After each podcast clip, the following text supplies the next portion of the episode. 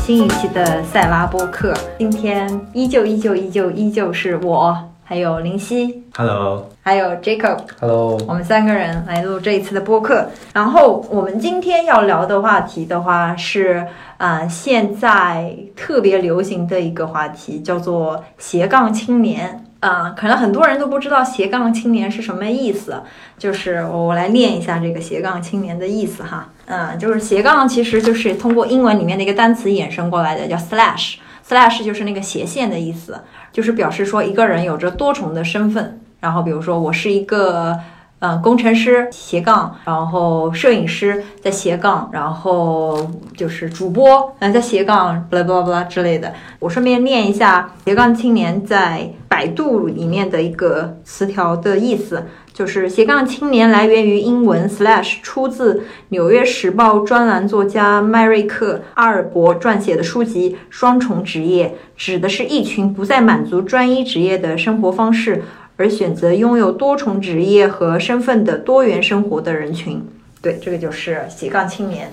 好，我们今天要聊的是，就是为什么现在会有这么多人选择斜杠的生活。就是为什么会有人在在做这样的事情呢？哦，对，我们首先可能要稍微说一下，就怎样才能叫做是斜杠。要是有一天我们不是跟肥鱼还有小雨去去吃饭嘛，然后我就跟他们说了，我们下一期录的话题是这个。小雨好像不知道什么是斜杠，我就跟他说了一下，然后他就问我吧，说，他说我每一个礼拜去教堂，这算是斜杠吗？你觉得呢？他这个应该不算吧？我现在觉得小雨跟肥鱼就是我们节目就长期引用的两个 云嘉宾。对，名嘉宾，随时准备被 Q。对，我觉得去去这个教堂应该不算吧，因为教堂它它没有什么配可以拿。哎，所以你们认为就是说，如果是副业的话，就是一定要有 pay 才行嘛，就是有收入，这个给你带来收入，你才能算是你的那个斜杠的身份吗？我觉得最起码副业得是个业务吧。嗯，我也觉得是。是吗？对啊，就是他那种有点像我周末去公园玩，哎，我有一个额外的业务。那我问一个问题啊，那比如说，就是像别人在做自媒体一样，嗯，理论上他会把它当做成一个副业，但实际上是没有收入的。比如说像我们三个，对不对啊？对不对？我们不一定，我们很快，我们现在可是被喜马拉雅评评为优质内容了呢。要不要脸？我我们我们以前，哎，这个这个怎么弄？你先你先。随意一点好不好？我我我觉得还有一点可能就是，如果没有被配的话，可能是占用了自己业余时间的非常大的一部分。我觉得也可以算是斜杠的一种。啊，就是说，要么这个呃这个身份给你带来了一定的收入，要么就是这个身份已经占据了你除了主业工作之外的很大一部分时间了。对，你觉得这种的算是觉得这种应该也算。啊？但我觉得就是一方面时间，另外的话还得有，它可能占用你很多时间，然后当下没有收入，但是可能潜在会为你带来一定的收入。啊，对，比如说像我们这档冉冉升起的播客节目，说了半天了，有没有金主爸爸呀？赶快来联系我们。有有有哪一些，比如说什么需要宣传的、需要冠名的，可以找一找我们。然后我们这个收费一开始的时候还是比较便宜的，怎么样？嗯，对啊，后面你们就买不起了。对，快点在我们还没有发迹之前联系我们，抱紧我们的大腿。这样讲感觉我们好屌丝啊。等一下，所以所以这样子算是算是斜杠、是吧？我是觉得潜在，对啊，潜在会可以为你带来一个收入，然后并且占用你很多时间，算是一个副业。哦，嗯，那那我可以理解为，嗯，就是我们的可能就要到这样顺延到下一个话题，就是为什么会有人会去有着双重的身份或者多重的身份，就是为了那个 pay 吗？就是为了那份收入吗？我觉得收入不只是金钱上的收入吧，可能还有一些精神上的一些满足感，嗯可能也能并入这种获得收入。这些比如说，我觉得有些人会投身慈善事业啊，然后这些的话，应该也是算作一个事业，一个就是斜杠之后的一个新业务。嗯，这算是吗？我觉得应该算是的吧。那你们觉得有哪些适合斜杠的吗？哦，对，这个时候我要我要说一下那个我看看到的一篇一篇报道，就是叫做当下最有潜力的副业有哪一些？他们一共列举了，看一下，一共列举了十个吧。第一项播客，不是不是不是，第一项是其他，占比最高的是其他，然后第二是第二高的是什么？你们猜一下？主播，你认真的吗主播难度太多了呀，现在。主播难度很大的。对啊，门槛好高的，你想想看哪些门槛比较低的你想想你面前这位很不容易的啊？我不是主播，主播是那种啊，主播得露脸的那种。哦，那种算了。对我们这算是主播吗？哎，也算是吧。啊好吧，我觉得小雨还挺聪明的，他一下子就猜中了，虽然没有猜 exactly 是那个那个职位，但是是两个很接近的了。这课你来吧，我已经知道答案了。啊，真的你。怎么知道？你不知道？你不知道？我让他先答，排除一个错误答案。坏死了我已！经答过一次了。他打过一次了，再他打了主播，再排除一个。去掉一个最高分，再去掉一个最低分。啊，算了，我说了哈，嗯，好呀好呀。占比最高的是微商，哦，哦，是不是很 make sense？是不是很 make sense？全是的。就门槛很低，对不对？对对对，是吧？占微商了和代购这种都算吧，应该。代购，不不不，我跟小雨讨论了，代购跟微商还不是一回事儿。是吗？对嗯微商的话，我觉得得定义两种，就是你贩卖的途径和贩你和你和你贩卖的实际的内容。嗯。嗯，对，我觉得贩卖的途径必须得经过，必须得通过微信，这是途径。然后贩卖的内容，我觉得代购不算是微商啊，微商有一点在我的印象里面是卖，嗯，就是没药。不是卖药，不是保健品，也会卖啦，也会卖，但是我觉得是那种就可能内衣。不是，就是那种。啊，我该怎么说啊？就是有一个牌子，大家好像都不知道，但是突然间有很多人都在卖的那 种，啊，想一想啊。就是面膜啊这种的，哦对不对？哦，对，还有什么上下线，还有什么，比如说嗯什么恭喜什么什么什么喜提什么，哦，了解了。哦，我懂了。对我觉得这种的可能算是微商啊。嗯，我但我我可能我自己的想法，但我不确定是不是只要在微信里面卖，就是大家对于嗯卖什么没有在在乎的，而是说只要是卖东西了，都算是微商。嗯，对，这是微商。然后占比第二的，你们你们知道是什么吗？设计。设计对就是自己接活是吗？是的，哦，make sense。是吧？也嗯我觉得这种有一项就是嗯，技能，就是自己就是不需要依靠团队，就嗯完全可以自己去弄的一项事情。嗯嗯，是的。这样说来，第三个好像也有同样的特点，就是撰稿。撰稿。对，就写东西。是的，是的。我觉得这几项好像都是不需要依赖团队的，嗯所以个人发展的话就很容易上手的那种。嗯是的。后面的我就大概说一下吧。再往后的话就是家教、家教。保险。保险哦，对，这个我倒是有印象，我有好几个朋友都在业余时间做保险的。对的，做保险很多，而且香港很多。为什么可以在业余时间做保险？我也不懂，我也不懂哎。受雇于某个公司司吗？算是还是？因为这种东西好像就跟销售一样，就是卖卖东西吧。对对，它好像有一个很合理的这种分配制度。哦，就好比我买了那个保险，我再推荐你，然后我可能拿点返佣。哦，这个不是好像不是推荐的，不是不是靠推荐的，而是说我这一个人，我平时就是在除了我主业之外，我就是在卖卖保险的。哦，对他，他还是跟保险公司有签一个类似于合同一样这种的东西。然后，但是因为他这种类似于销售的性质，又不需要坐班啊什么的，嗯你只需要了解保险背后的一些最基本的一些常识和知识，嗯然后你就可以，比如说正好有一些朋友啊，在嗯、呃比如说要买保险的需求，然后他可能就直接就买啊这种的。嗯，嗯，对这个理解，就因为香港很多人，你问他做什么，他说做金融，你再问他做什么，那我是卖保险的。哎，卖保险，我那天在 B 站上面看到一个看到一个呃 vlog，然后他是嗯去采访他的学姐，他学姐就是在香港卖保险的。嗯，我看一下这才第几年啊？我忘了第几年，三反正三五年吧，现在已经年入百万了，就卖保险。天哪！卖保险有很厉害的，因为在伦敦有一栋楼就是纯金属做的，叫 Lloyd's，我好哦，像知道啊，那个。然后那个就是保险的发源地，嗯哼，然后那边里面的话会有很多 syndicate，就是一些大的保险的经销商，嗯哼，然后他们在里面有席位，他们拿到最一手的保险资源，然后再分散卖给全球。哦，所以那里面的 syndicate 一年基本上都是过亿的收入。保险难道也跟我不知道怎么说，就是一层一层一层的，每一层都会有一些人一些人拿取一些收益吗？这种的，基本上是这样子的，而而且保险的发源很有意思，是在一个咖啡馆里面，嗯就像我们这样几个人聊天闲聊聊出来的。嗯它发源是稍微扯多一点了。嗯，就之前，对保险其实是这样，因为我大学的时候有学一些保险，但不是学怎么卖保险，是学保险里面的一些算法。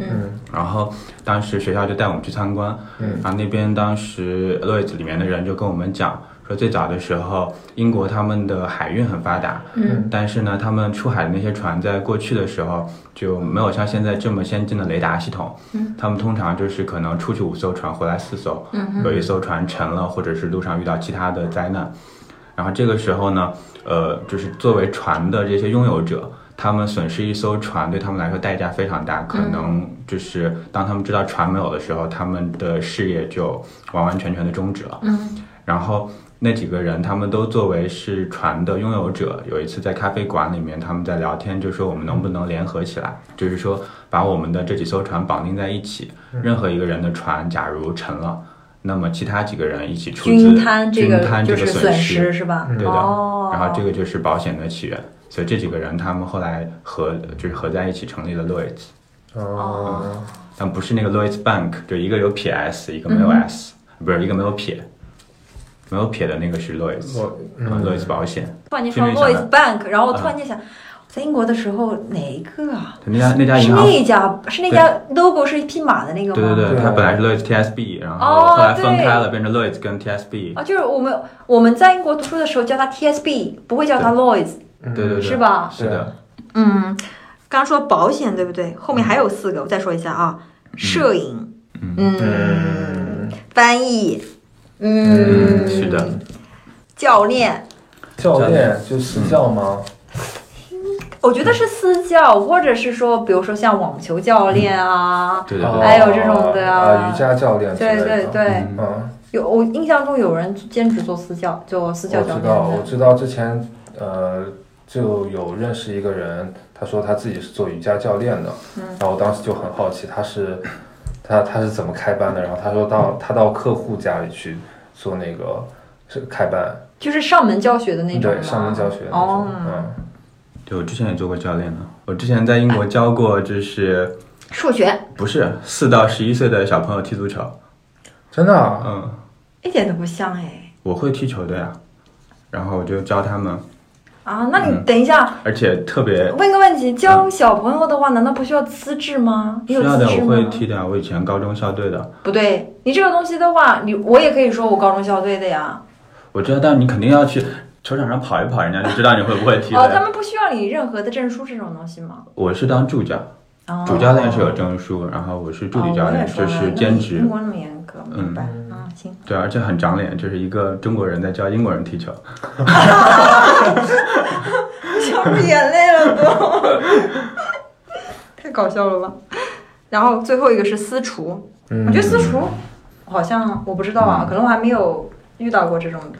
私厨在英国蛮多的，就有的时候你办 party，你会请一个私厨过来。我想起来了，之前有一个平台叫做嗯有饭，你们不知道听说过没有？听说过，听说过对不嗯对？那个时候的话，就会有很多人自己在上面当 host，当 host 就哦会发布一个一个类似于吃饭的这样子的一个局，然后可能会有三到十个这样子的位置不等，因为是在家里面举办的，然后他会定价，比如说一个人，比如说一百五、两百五，反正这种的，类似于这种价位，到时候的话，你就可以去上那个人家里面去吃饭。就是一种社交加这种吃饭的这样形式吧。嗯，虽然后来这个死了，但是那个时候的话，有很多 host 都是类似于像这种样子的私厨，就是他们可能自己也有工作的，然后平时周六或周日的时候，然后举办一次这样子的一些吃饭的活动。嗯，对。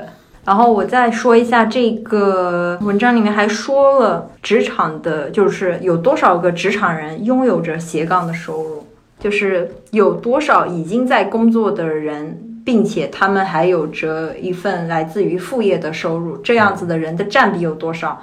这个数据来源是这样，是来源于智联招聘。这个招聘的这个 report 的名称叫做《二零一九职场人年终盘点报告》。它里面的数据显示的话，百分之八点二的职场人拥有斜杠收入，就是一百个人里面有八个人有是副业，然后能带来收入的。还行，我要是老板的话，这个比例我还能忍。哎，我之前其实问过，就是你们站在老板的角度的话，你会、嗯你是怎么样看待你的下属是有一份副业这件事情的？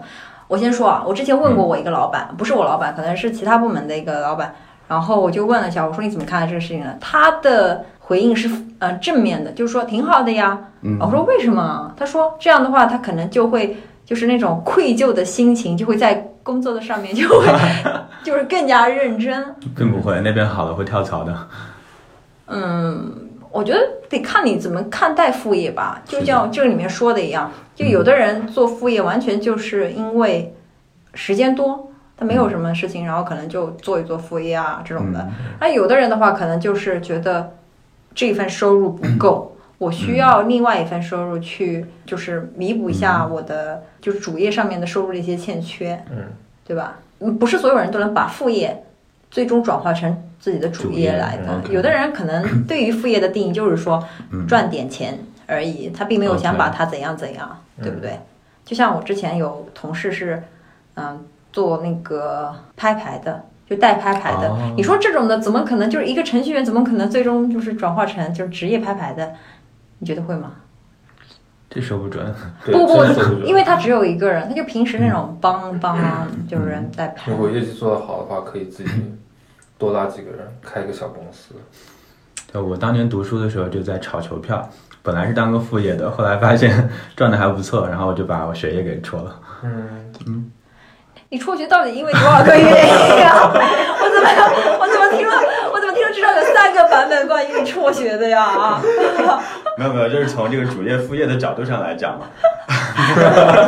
林夕，你的话以后我只能听看一下，百分之三十三点三，只有百分之三十三点三你的话我是能信的。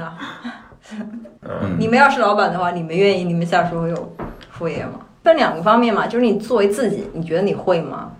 就是如果比如说你们俩现在哦不对，林夕有副业，先别先等会儿说，先 J Jacob 这样，比如说你是没有副业的，对不对？就是你没有副业的原因是因为你不想有副业，还是说你只是没有找到你想要做的副业？嗯，没有找到想要做的副业而已。嗯，那你为什么想要有一个副业呢？嗯，怎么说呢？做副业的，从我的想法来说，就是当你工作结束之后，下班之后，你有一些自己感兴趣的事情想做，嗯，然后只不过我现在处于自己感兴趣的事情还还不足以成为一个副业，那你如果你作为你你是一个老板的话，你会我会非常开心。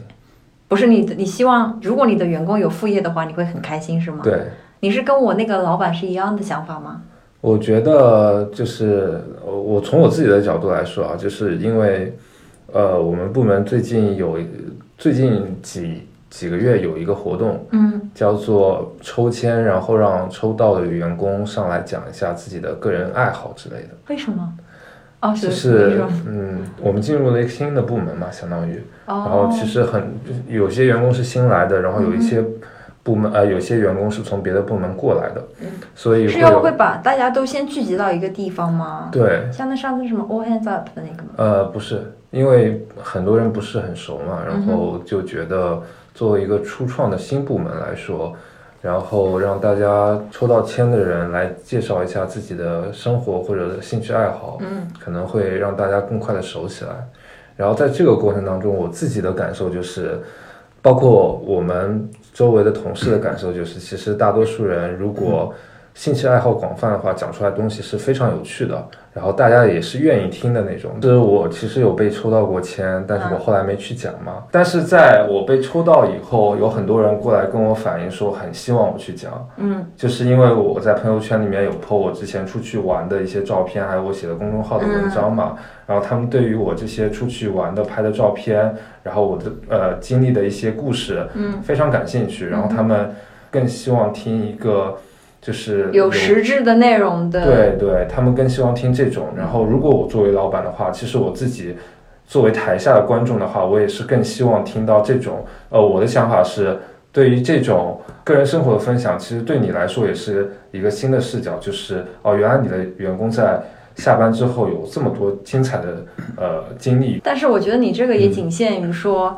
嗯我站在老板的角度，我觉得我的员工做的副业一定是在下班之后的，对不对？啊对，那是的。对嗯如果你作为一个老板，所以，所以我的我我的你看见你的员工在那边玩电脑玩的很起，呃，就是就是那就是这嗯忙事情忙的很认真，结果你其实把他代码拉出来一看，是另外一个外面的项目的，对，所以就是是吧？对，所以从我的角度，就从我的角度就是说，你的本职工作肯定还是要做好。就比如说，这个人原来工作就非常优秀，嗯同时他在下班之后还有很多的其他的事情可以做，有很多个人的兴趣爱好在在做。嗯那我就觉得这也是一件，作为老板的话，会觉得这是一件非常好的事情。嗯，但是就是你刚刚说了，说一定要在主业已经做好的情况下的话，嗯，你才有资格，你才可以去做副业，是吗？从老板的角度肯定是这么想的呀。嗯，但是从自己的角度呢，应该也不是吧？嗯，其实我觉得我也是这么想的。应该是这么就是就是当你还是只是，嗯就等于，说我写嗯我这个我这个写代码能力就是没有到出神入化的地步的时候，我就没有办法去发展我摄影的爱好吗？不是到出神入化的嗯地步，而是说你主业的工作还没有完全做完或者怎样的时候，就是你应该做完你应该做好的事情，嗯但是副业就是属于呃，你除了做完自己该做的事情以外发展的一些事情。因为因为在当前这个阶段，我就我自己的看法，在当前这个阶段，呃，副业还不能代替你的主业成为你最主要的收入来源。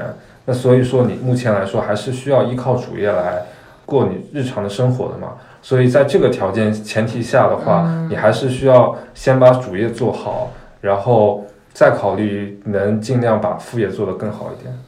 就我所知道的，嗯我觉得我知道的，嗯，大部分人都其实不是说在主业做得多好的情况下，然后会去发展副业的。你刚刚说的情况是，其实相当于说主业的东西做完了，不是说做好了，啊，对。对不对？对，嗯，你要如果说界定好的话，就会有一个比较嗯比较的因素在里面，就是你怎么说，现在我做的这个主业是做好了。如果你没有花那么多时间在副业身上嗯的话，你肯定主业会做得更好，对吧？那这样子的话，肯定是副业做副业的话，肯定是不太好的嘛。但做完其实也很难界定啊。嗯，那做完的话就是就比如说你们的算法总有优化的空间啊。对啊，但是就会有迭代排期嘛，相当于。嗯就比如说每周我这周定下来的目标是要把我的、呃做的东西嗯呃变成一个什么样的阶段，然后嗯只要我这周达到了我预定的这个目标的话，那我就嗯觉得应该是这个事情在这周是做完了的。嗯，嗯，等会儿，好像也反驳不了嘛。那这样子的话，哈，我嗯我会觉得，仿佛就是开展一项副业的话，就觉得门槛好高啊！我要把，我就是当人想发展副业的时候，就有一个声音在自己的脑海里面说，嗯啊，我自己的主业我还有那么多事情没有做，然后啊，我的主业可能还没有到达非常非常好的地步。啊，那其实是从我自己的角度，我觉得是这样子的顺序，但可能大多数人都不是这样想的。对，我觉得大多数人的副业可能嗯就是完全出于一个很随机的，呃，不能叫随机，就很偶然的一个机会，然后可能做了就做了，然后就自然而然的发展成自己的另外一份副业了。就像我，我有个同事，他就是嗯。拍牌，嗯，他是拍，我印象中四个月中了三次吧，哇，然后就自然而然的把这个东西当做一个副业了。嗯嗯。所以我也觉得，就好像嗯。并没有我们大家想的那样做好了多么周全的一些准备去干嘛了，对，嗯。是吧？嗯。就完全很偶然的一个契机，嗯是吧？是的哦，我看一下，它这个上面有怎么说啊？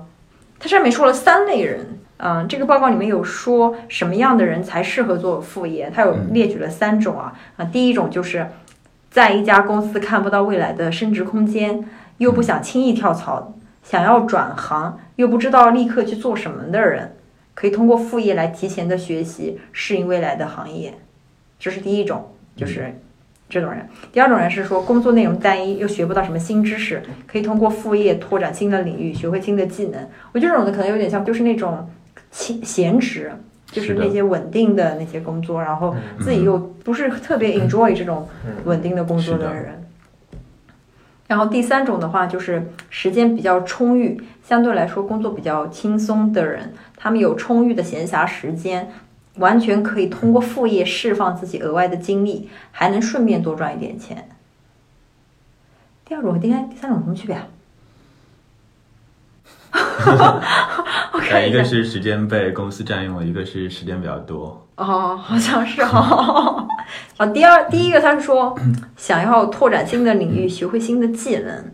嗯，哎，我对感觉这三种每一种每两种之间都会有一点重重叠的部分。对，但是我觉得这三种里面的前提条件都有点消极了，对吧？第一种的话，他会讲说是工作内容会比较单调，嗯然后后面会讲说你可能看不到什么上升空间，以及是你闲散时间特别多，就说你特别闲，所以都是有一些前提条件的情况下，然后才去开展副业。但其实副业我觉得是，就可能在你相对就当下你的工作可能很有趣的情况下，你也会想开展副业，嗯，我也觉得，对啊，哪怕你的工作很有趣，你也会想要开展副对啊，工作很有趣，然后时间并没有那么的充裕。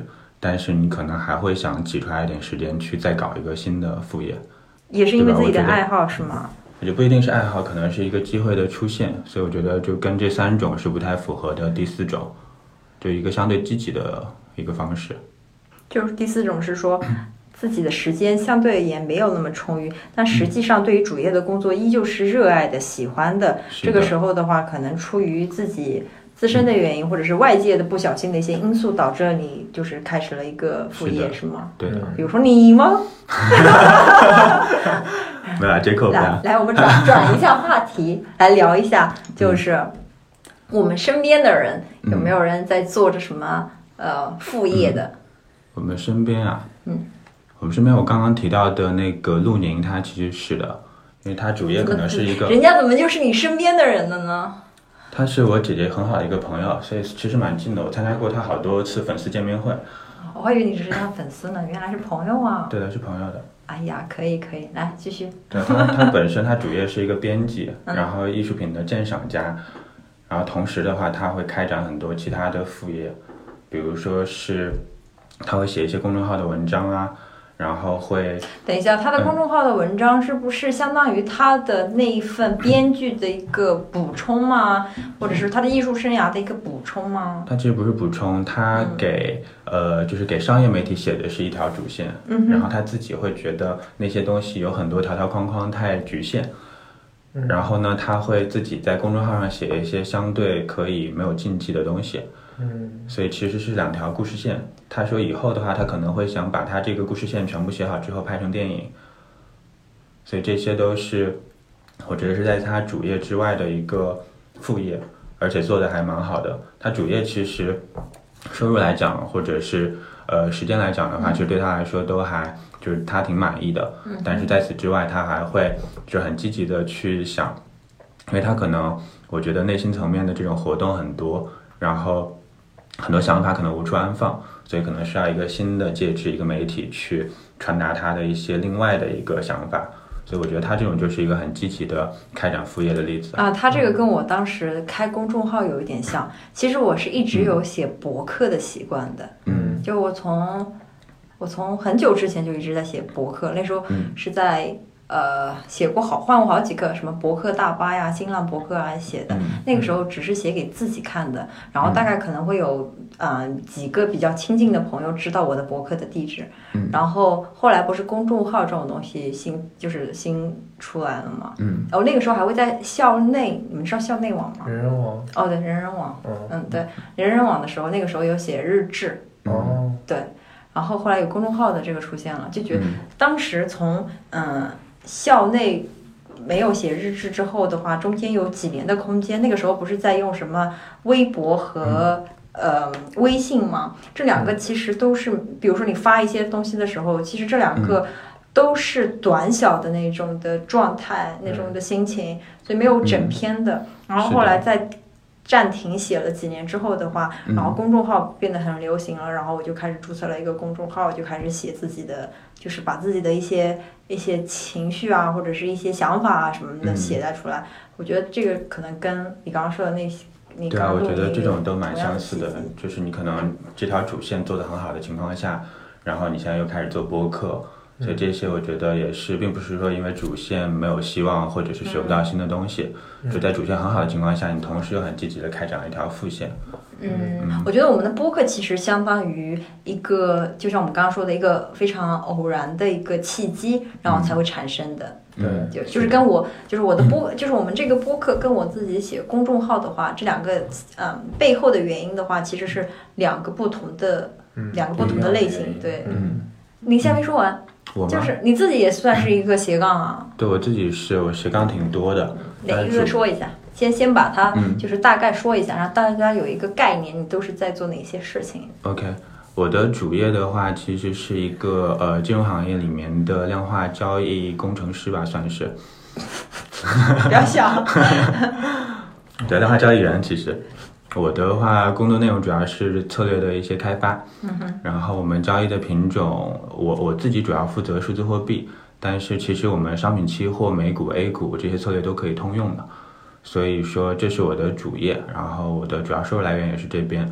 其次的话，我有一些偶然的契机获得一些其他的工作机会，就比如说前段时间有朋友他们做一些就是在线营销的，他们是一家这种信用卡的推广公司，然后每个月的营收现金流非常好，但是是用一些比较相对传统的方式，然后他们就希望引入一些这种呃数据分析的方式，帮他们精准的呃筛选出客户。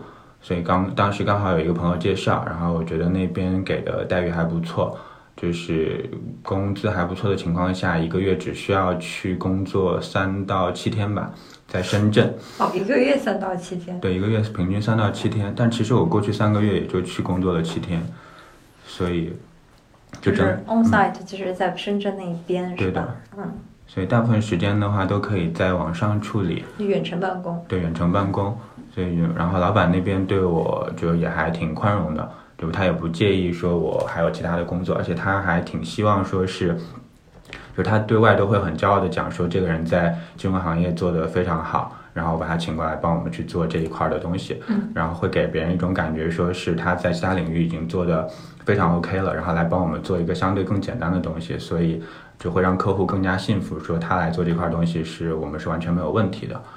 然后这是我其实主要的两块工作，其他斜杠呢可能就相对小一点了。我们还帮一些嗯一些币种，就是类似于股票吧，我们做一些操盘，就一些小的币种，他们会上一个叫币安链的地方去那边，然后他们每个月要达到多少交易量才可以上主板，然后会请一些做事团队，然后这样的话，就是因为我们做事的代码都是现成的，所以我们可能也会接一些这样的工作。这种的话，我不方便透露多少时间，但是收入的话，其实比可能比很多公司就是公司里面的工资还要高，但都是短期的。就我会斜杠很多这种短期的工作。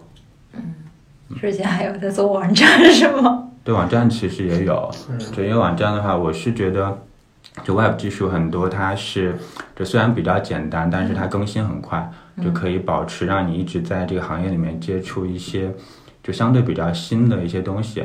其实像我现在做交易的话，因为现在做数字货币交易，很多人是通过就早期他们是做 Web 的转过去的，所以传统交易所的话，很多他们用的是 Fix 接口，就是很专业的一个金融接口。但是现在做交易所的很多，他们用的是 WebSocket。嗯，然后这个东西其实就是 Web 转过来的一个东西。嗯，所以我觉得其实你斜杠很多这种不同的工作的话，对你本身在做就是最喜欢做的东西还是有很大帮助的。那我有一个比较感兴趣的就是，嗯你要如何去 balance 这些东西？就是你怎么样去平衡自己的精力？就是你有这么多的内容要处理。就比如说啊，嗯我们做播客这个嘛，其实，嗯，因为每一次播客的时候，其实都是我在想主题和列大纲嘛。嗯然后像这一次，其实我们本来要去做一个录一个开头的，然后我说要写文案的，就是因为我觉得之前一直在忙自己的事情，嗯然后我都觉得精力可能都稍微有一点点不够用了，就是脑袋里面想的事情太多了，嗯。所以我今天就没有来得及写那个文案。然后大纲的话，虽然大纲也是哦，嗯大纲我是什么时候发在群里面的呀？是有一天晚上很晚。前天晚上很晚的时候，对，那个时候嗯我就才有时间，就把一直存储在脑海里面的思路给它写下来，嗯。然后给你发到发到你们。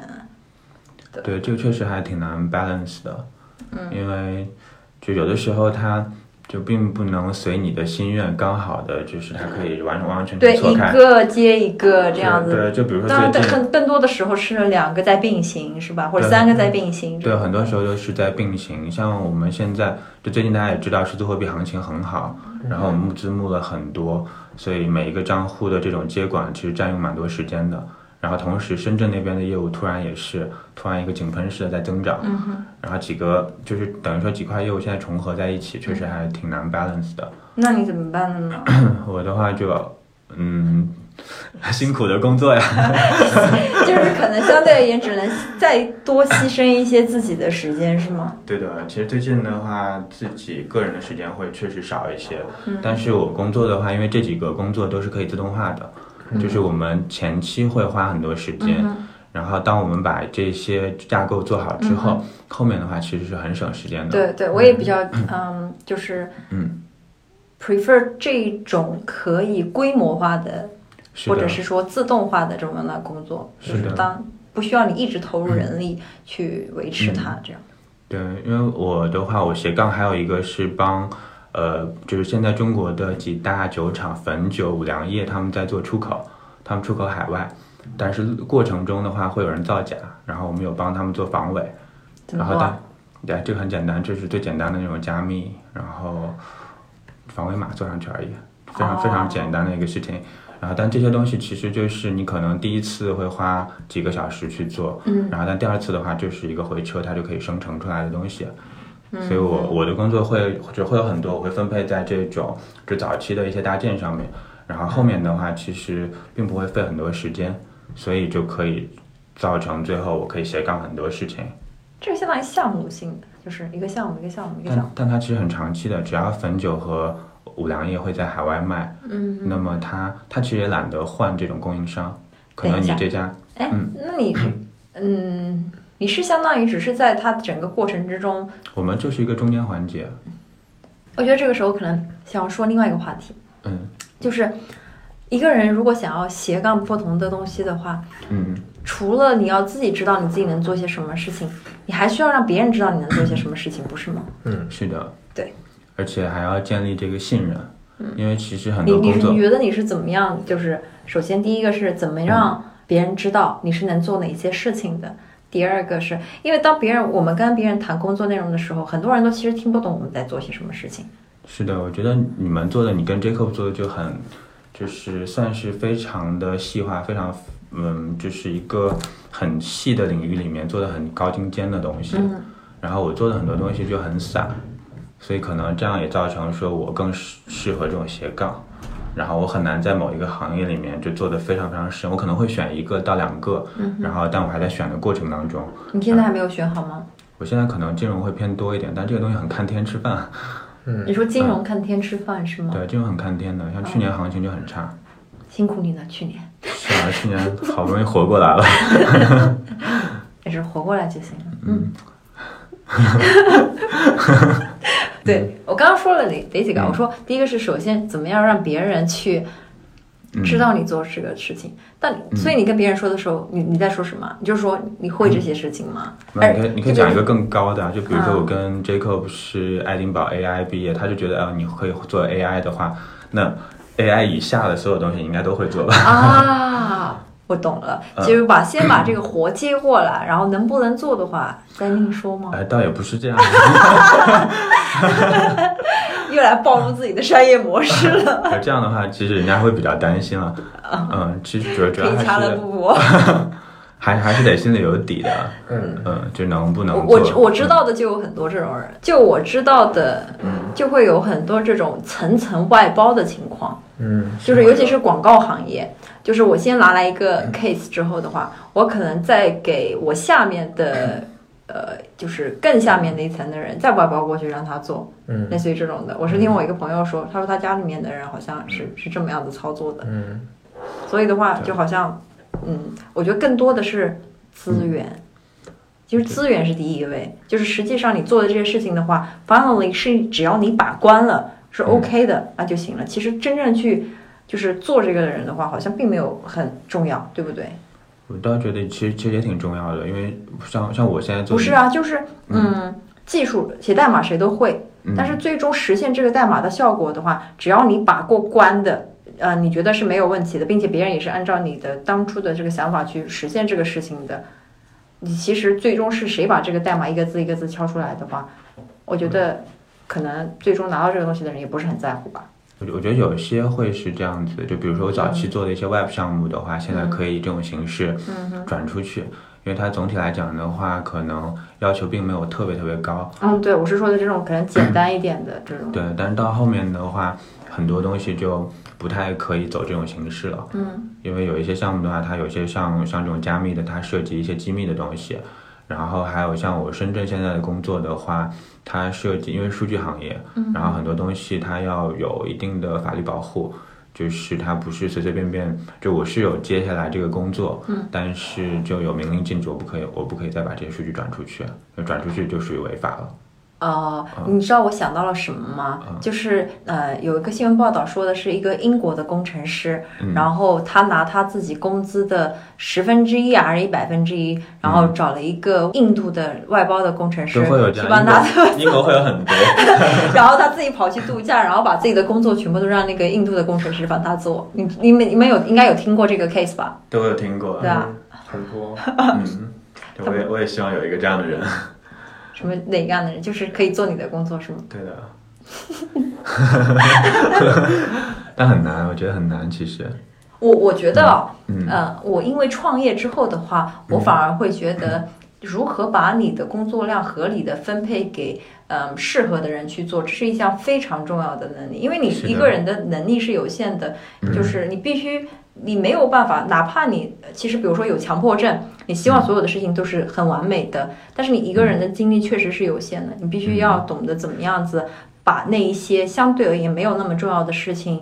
给到你团队里面的谁谁谁去做去完成，这样的话，你可以把你的精力放在最最重要的那个事情上面，是的，是吧？嗯，是的，对，但有些行业的话，又就是没法实现这样的一个情况。嗯，就比如说像就量化这一块儿的话，它是，嗯，你可以自己去，呃，怎么说？你这个策略是你自己可以想到，然后去写出来，然后你也会想说是把这些可以让其他人去实现。嗯但是在这个行业里面就很难。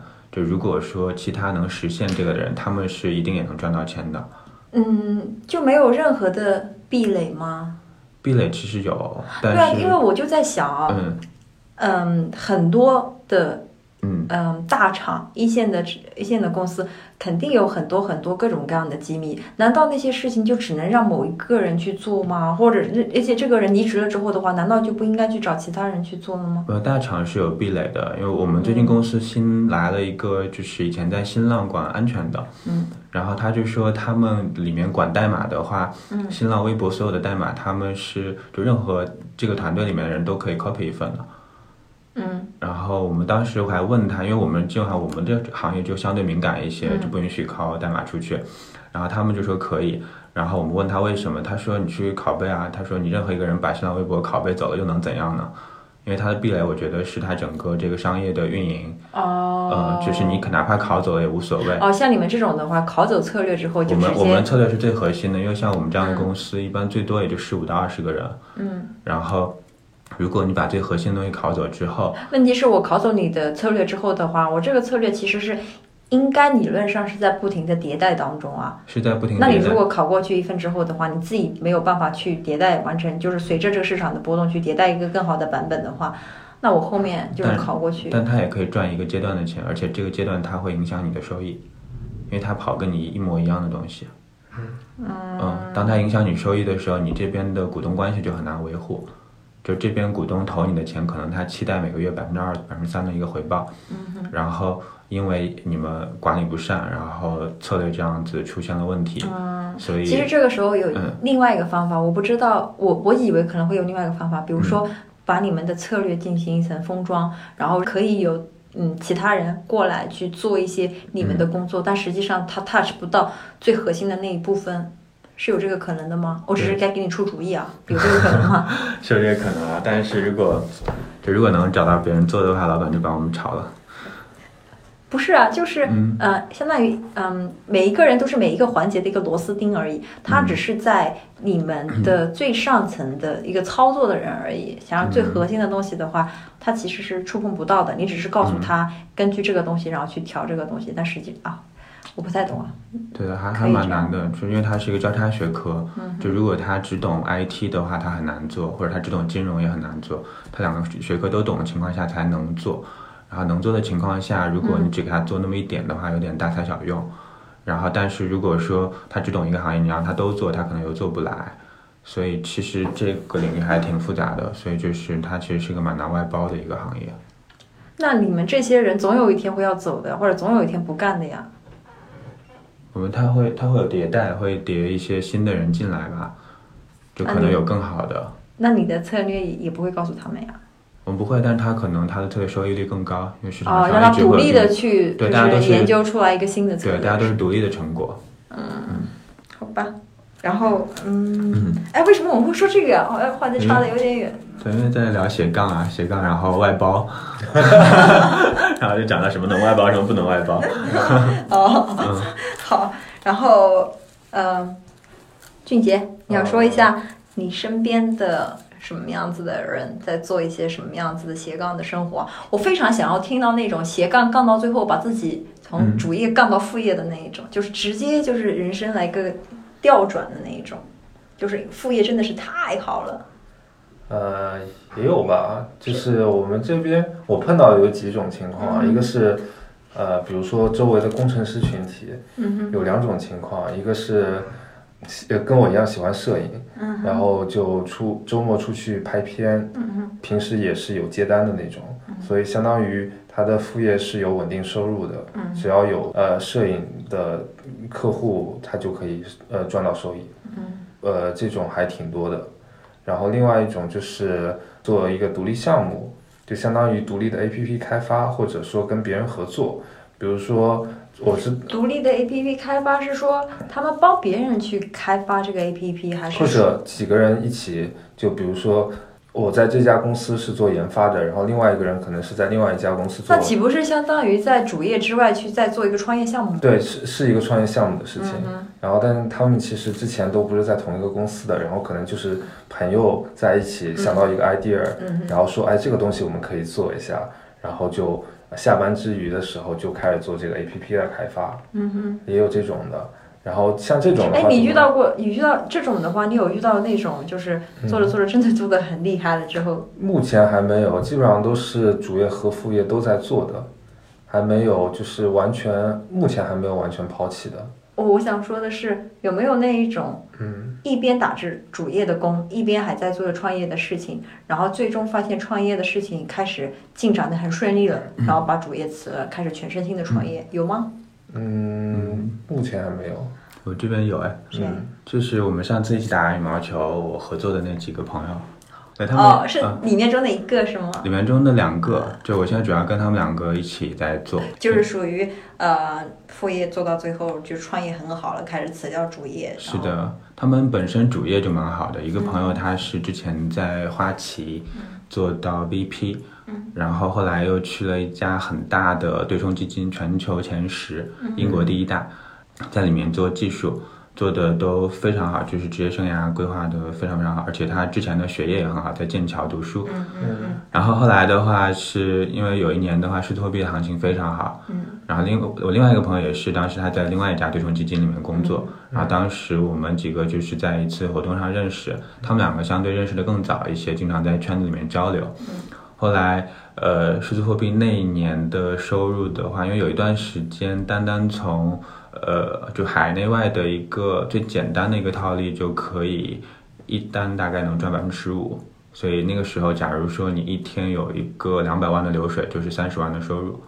一天三十万的收对的入是嗯嗯，所以那个时候应该明显的这个收入是大过，哪怕他们以前工作很好，应该这个收入也是大过之前的收入的。开玩笑，一天三十万，一个月多少？原来他们不是每天都有那么大额度的，嗯而且这个当中的话有一些利利益环节要适当的分配，嗯所以到手的话应该是这个数的一定比例。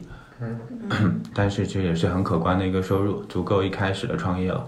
啊所以那个时候大家就果断辞掉当时的工作，然后开始去做新的，哦他这个。契机是说，哎，我有的人其实也是会说，嗯，我的副业收入已经大过于我的主业收入了。这个在我知道的情况里面，应该不算是少的。但是很多人没有把主业辞掉去做副业，可能有我我猜啊，可能有这么几个原因。第一个是这个副业本身的话，并不是很被社会所认可的那种。嗯就是体面的工作的那一种，就是大家仅仅把它当做是赚钱的，并没有把它当做正儿八经的这种的事业来看的。嗯第二个就是说，他的副业可能带来的收入并不是特别稳定的一个状态，嗯时高时低，他不敢说我直接辞了主业，然后光靠副业，因为万一有一天这个副业可能就不存在，或者是说怎么样，对不对？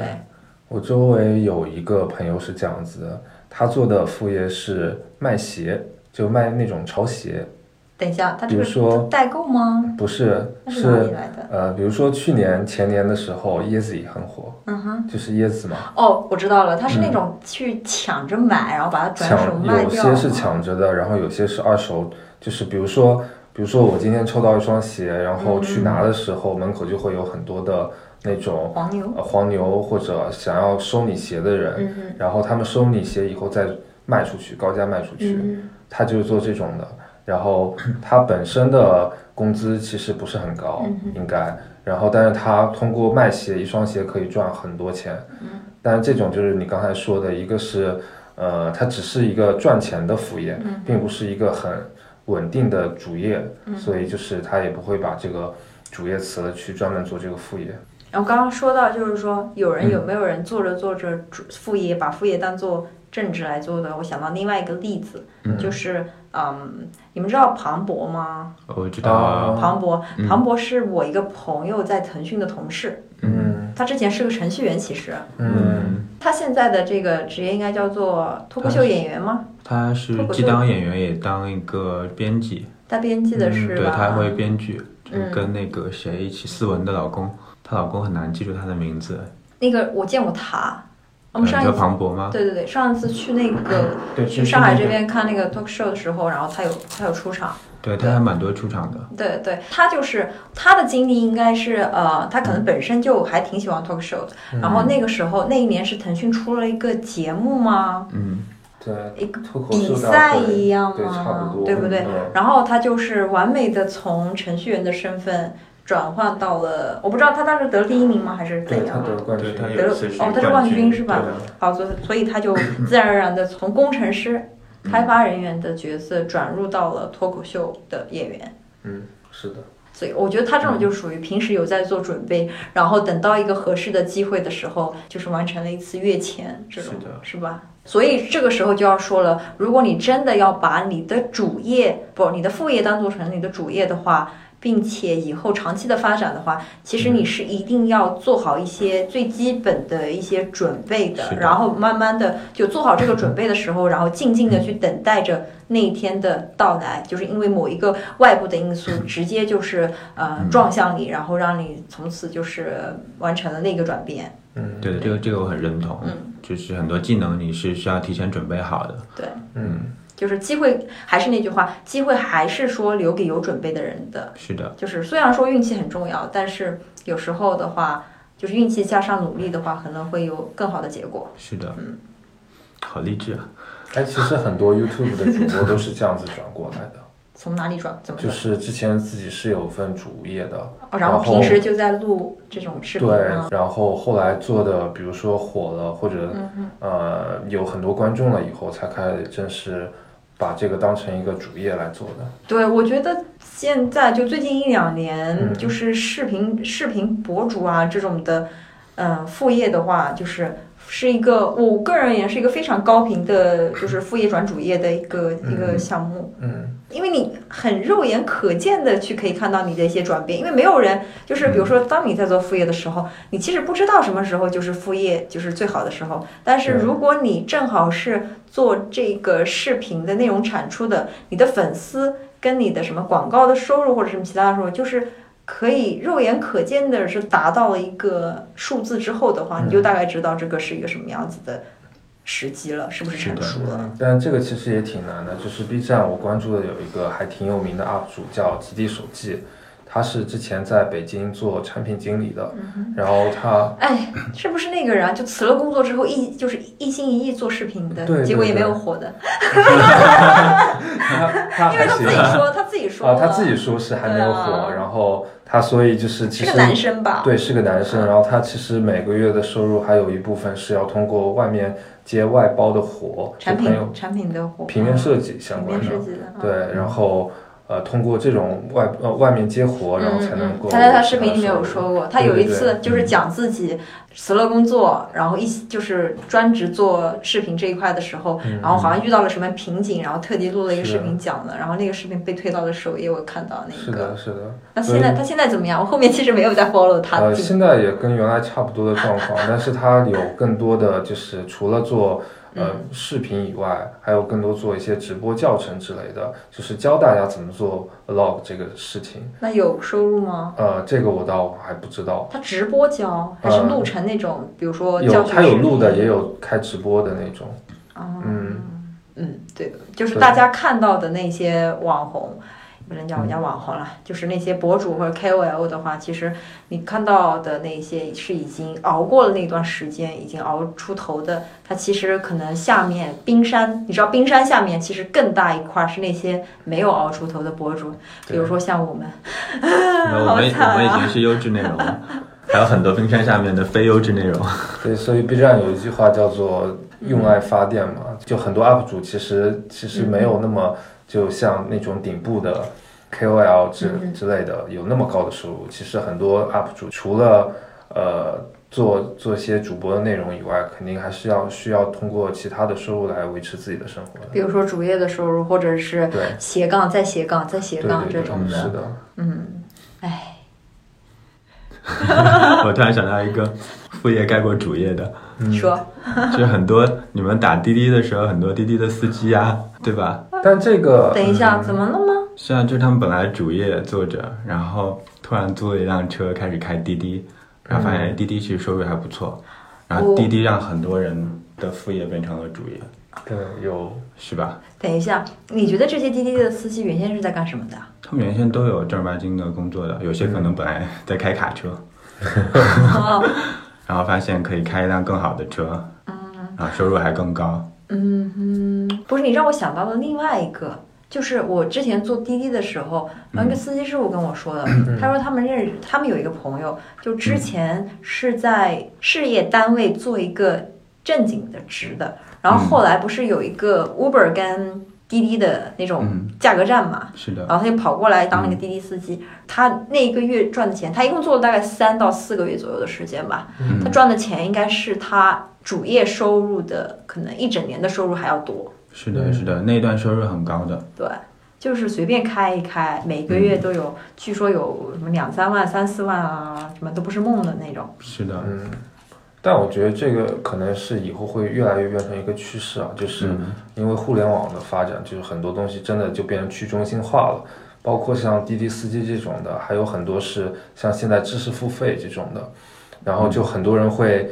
只要自己有一技之长，就可以在网上开始开始开班之类，教别人，比如说摄影啊，有很多人是其实自己平时拍照拍的特别好，但是他并不是那种影楼或者工作室的摄影师，嗯但他也会呃通过自己的这个一技之长去，比如说某些平台上面开一些摄影班什么的。之前也有有些哦，我觉得这种，我觉得这种好难啊，得靠嗯平台推。因为比如说摄影这种的，网上随便搜一搜，免费的都那么多了，我为什么要去买你这个付费的？是我认识你这个人吗？是我认可你这个人吗？还是我认可这个平台？所以就是很多他们在推广的时候是有好多的不同渠道的，比如说有些人会呃，先在抖音上或者 B 站上或者各种的媒体平台上累积一定的声誉，累积一定的粉丝，然后开始做一些内容付费的东西。比如说 B 站上面现在很多的呃 UP 主，他有一个套路或者。或者说他有一个自己固定的一个方式，就是说他在 B 站上做一些内容分享了以后，开始做一些付费的教程或者付费的需要有一定门槛 B 站支持付费的这种不，他是就转移平台了。就比如说线下班，或者说是在别的那种什么 Y 语音啊，或者 CC Talk 这种平台上面专门开班去讲更深入的那些内容。啊，会有这种的，就是相当于在平台上先做一些免费的内容，然后再这也是一这也是一段很痛苦的过程呀！你要不停的去输出，不停的去输出，对对？是的，是的。